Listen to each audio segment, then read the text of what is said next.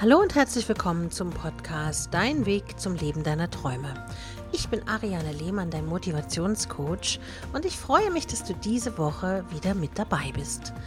Ja, die Corona-Krise beschäftigt uns alle, aber wie kannst du aus den Krisenzeiten Positives machen? Und dafür bekommst du heute einige Tipps von mir, damit es dir seelisch schnell besser geht. Manchmal können uns Krisenzeiten ziemlich lähmen. Sie versetzen dich in ein Gefühl der Ohnmacht und der Alternativlosigkeit. Du fühlst dich kraftlos und es scheint keinen Ausweg aus deinem Problem zu geben.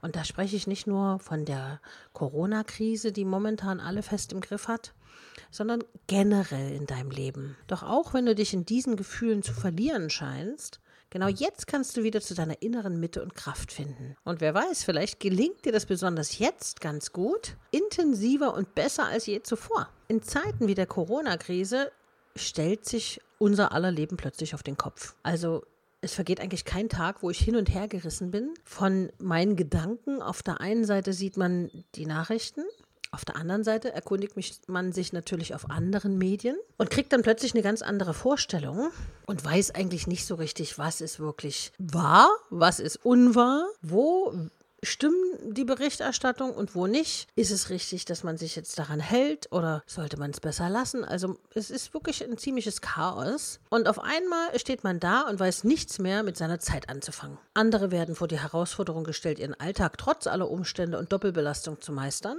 Also ein Hoch auf die Mütter, die alleinerziehend sind und mit Kindern zu Hause jetzt Unterricht geben müssen, was ich mir sehr, sehr schwierig vorstelle. Vor allem jetzt ist aber deine innere Kraft und der Glaube an dich selbst gefragt. Doch die große Preisfrage ist, wie kommst du aus dieser schwierigen Phase wieder zu dir selbst? Das Allerwichtigste ist, dass die Emotionen eine Daseinsberechtigung haben. Der erste Schritt ist also, um das Gefühl der Verzweiflung und Überforderung zu überwinden, deinen jetzigen Zustand zu akzeptieren. In meinen Beratungen sage ich das immer wieder. Wenn man Dinge nicht ändern kann, dann muss man sie erstmal hinnehmen und akzeptieren, so wie sie sind. Gefühle wollen immer an die Oberfläche gelangen und gefühlt werden. Lass also zu, was gerade da ist. Von mir aus weine, schreie und lass deinem Inneren einfach mal freien Lauf. Auch das Gefühl der Leere oder der Ohnmacht ist völlig in Ordnung und darf da sein.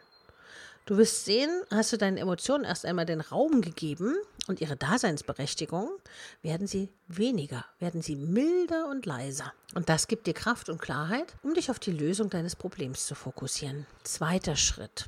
Es ist ganz wichtig, dass du in Bewegung bleibst und dich austauschst mit anderen.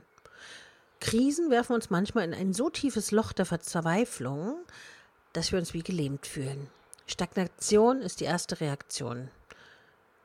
Doch besonders jetzt sollte dein Körper und dein Geist in Bewegung bleiben.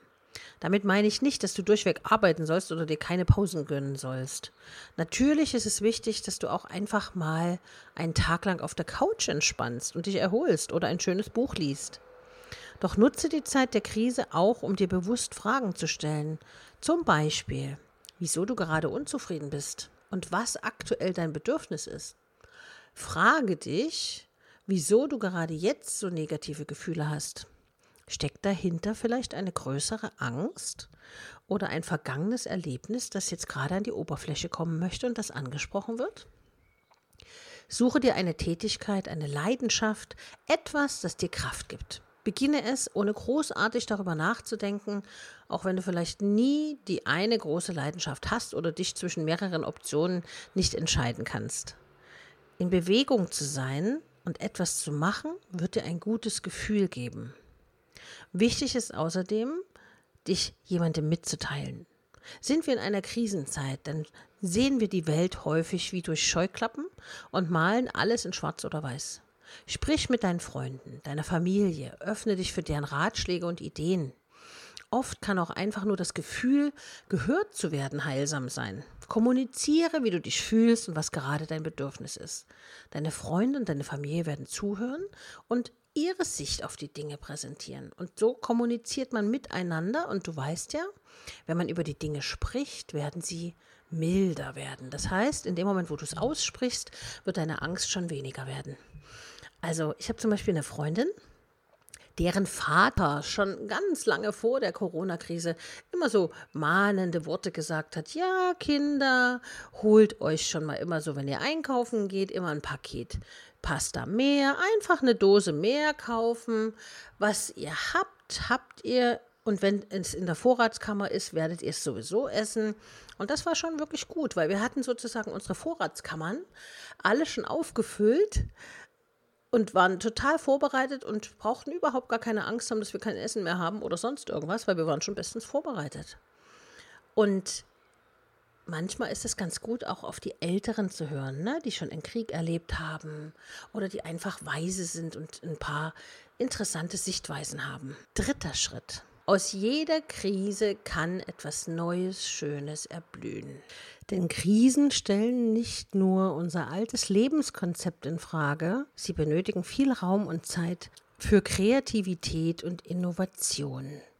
Ich sage immer, die Krise kann eine Chance sein, damit du all das, was hochkommt gerade jetzt in deinem Leben, betrachtest und bearbeitest und loslässt. Und andere Menschen, die lieber weggucken wollen, die sitzen dann da und sagen, oh, ich finde mein Leben so furchtbar, ich will raus, ich will raus und äh, achten mehr auf die Dinge, die verboten werden, anstatt sich auf ihr eigenes Leben zu fokussieren.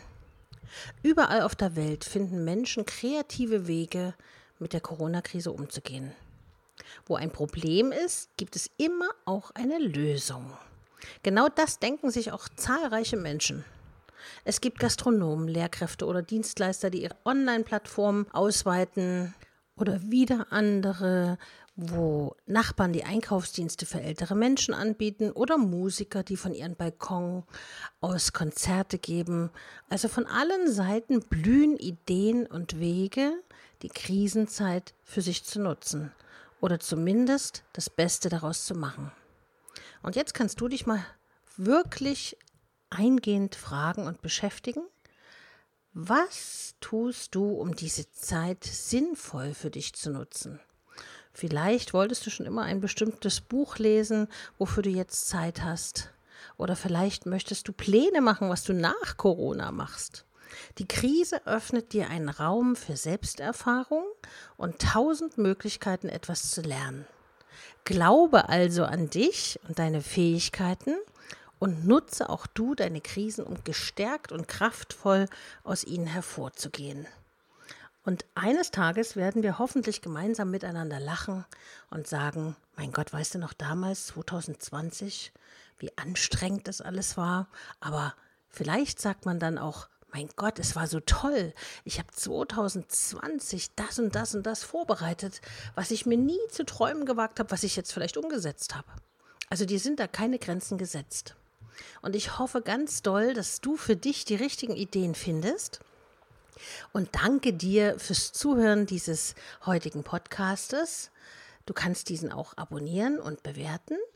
Und wenn du Anregungen hast für ein Thema, was ich in der nächsten Woche besprechen soll oder in der übernächsten, dann kannst du mir gerne eine E-Mail schreiben an info@ariane-lehmann.de und dann sehen wir und hören wir uns nächste Woche zum neuen Podcast. Ich wünsche dir einen wundervollen Tag und sage bis bald, deine Ariane.